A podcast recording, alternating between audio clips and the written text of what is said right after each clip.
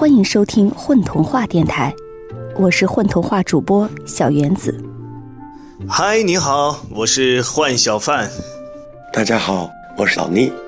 今天的童话叫做《现在的鸟儿为什么只有一对翅膀》，作者七线贤。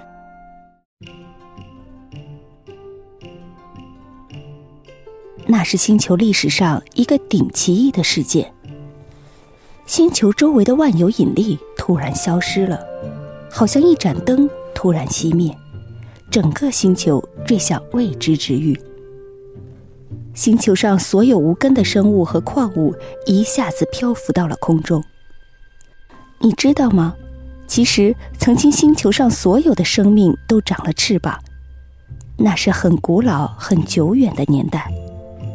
如果以翅膀作为鸟类的标志，你可以说那时星球上所有的生物都属于鸟类。原先翅膀最多的生物是星球上的树，它分披的叶子本来是翅膀，是羽毛，但是它在这个星球上第一个开始厌倦飞翔和流浪，于是它待在地面上不动，扎下了根，羽毛和翅膀。慢慢变成了枝叶。现在，只有当风吹起满树的叶子翻飞，它才能记起自己以前飞翔和流浪的生活，像一场梦一样。瞬间，所有的鸟，两只翅膀的、三只的、四只的、五只的，全都浮上了天空。所有的虫子，地面上的沙石、落叶。所有的液态水全都漂浮了起来，星球上的江河湖海一下子全剩下了赤裸的河床，只有冰川还留在原地，给星球上有根的生物留下一些生命的希望。要不，他们将无法度过漫长难耐的干旱。那些未曾在高空飞行过的沙石、落叶、虫子和水。惊慌而又兴奋地围绕在鸟儿的身旁，发出此起彼伏的尖叫。哇哦，太刺激了，太好玩了！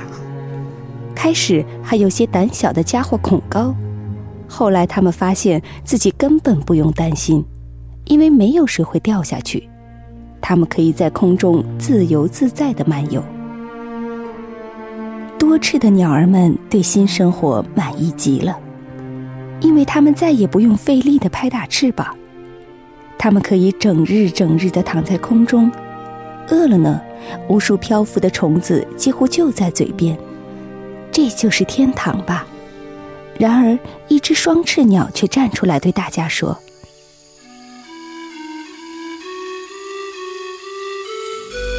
我们不能再待在这儿了，我们的翅膀已经开始萎缩，这儿不是天堂，厄运就要到了。”我们赶紧离开，去寻找新的重力家园吧。没有鸟儿听他的，寻找重力家园，那不是自讨苦吃吗？我们已经在空中了。如果不需要费劲的拍打翅膀就能待在空中，为什么要自讨苦吃呢？显然，那只双翅鸟是个想出风头的家伙罢了。双翅鸟一个人出发，开始了它孤独的星际飞行。他看见自己左翼的天空中有一颗星星，闪射着紫色的光芒。那光芒让双翅鸟感到心动。也许那是我的新家园在召唤我吧。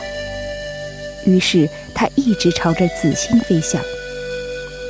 飞着飞着，双翅鸟越来越吃力，因为空气越来越稀薄。到后来，它的周围便只有微小而稀少的粒子了。它的双翅几乎借不上力。我为什么没有更多翅膀呢？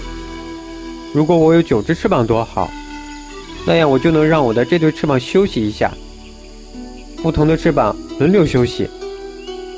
真羡慕它们多翅鸟啊！双翅鸟一边艰难地扇动翅膀，一边胡思乱想。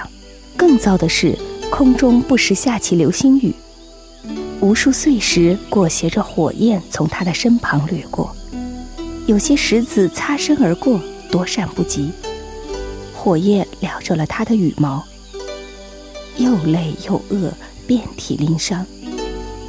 双翅鸟抬头看那颗紫星，怎么还是那么遥远？就在他快要绝望的一刻，在前方漆黑冷漠的天穹中，四处乱窜的燃烧的石头摆出了一个灿烂辉煌的菱形拱门。那是在给我启示吗？是在欢迎我吗？双翅鸟鼓起最后的力气飞向流星的拱门，拱门中却什么都没有。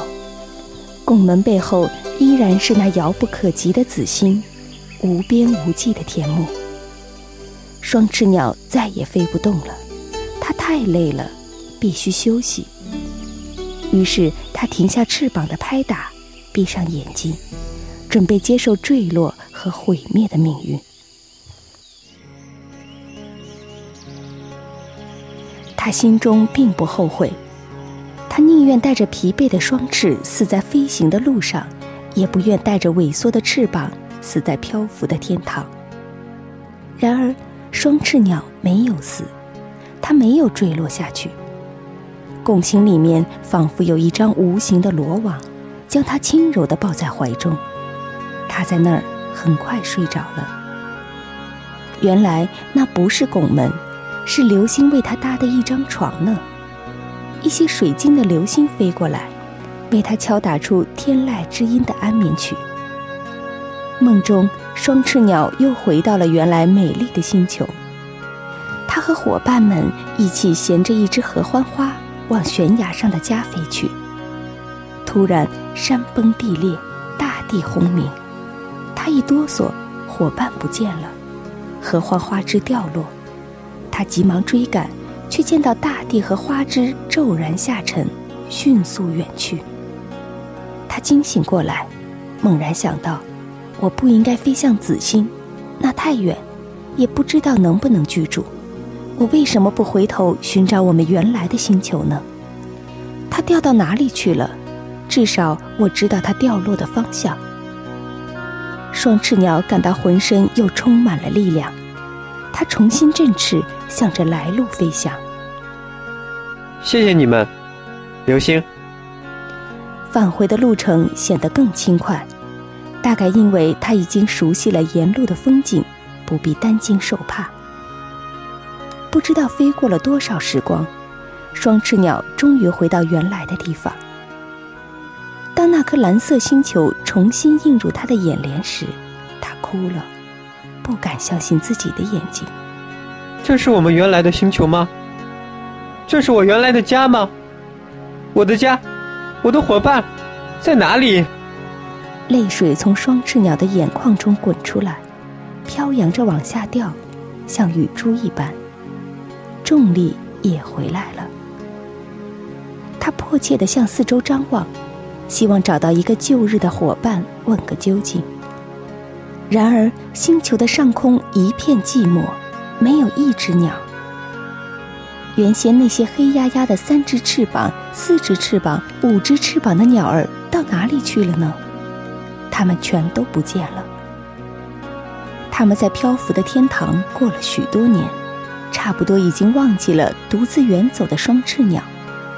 有些老鸟确信他早已在半路毙命，并以此教训自己的孩子，可不要做这种蠢事。一个无风的清晨，当阳光照射在老鸟的眼皮上，它感到了异样。今天的阳光比平日格外刺眼，它的身体开始发沉。难道我要老死了吗？他睁开眼，惊讶地发现。四周原来漂浮的草叶和水珠不见了，那是他找来遮蔽阳光的。然后他的身体突然开始坠落。当他张嘴想发出喊叫时，他看到身边无数只鸟儿都在坠落，很多仍在睡梦中。他往下看，蓝色星球悄悄地又回到了它原来的位置。快醒过来，快拍翅膀啊！老九翅鸟大喊。他奋力扇翅，企图控制自己下降的速度，然而没有用。他的翅膀已经萎缩退化了。年复一年不时飞翔，所有漂浮天堂的鸟儿翅膀都已经萎缩退化。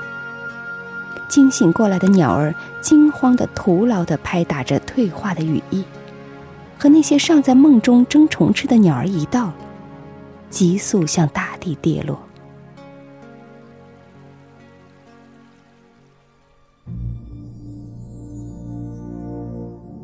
有一些没有死，因为它们幸运的和水、草叶一同跌落。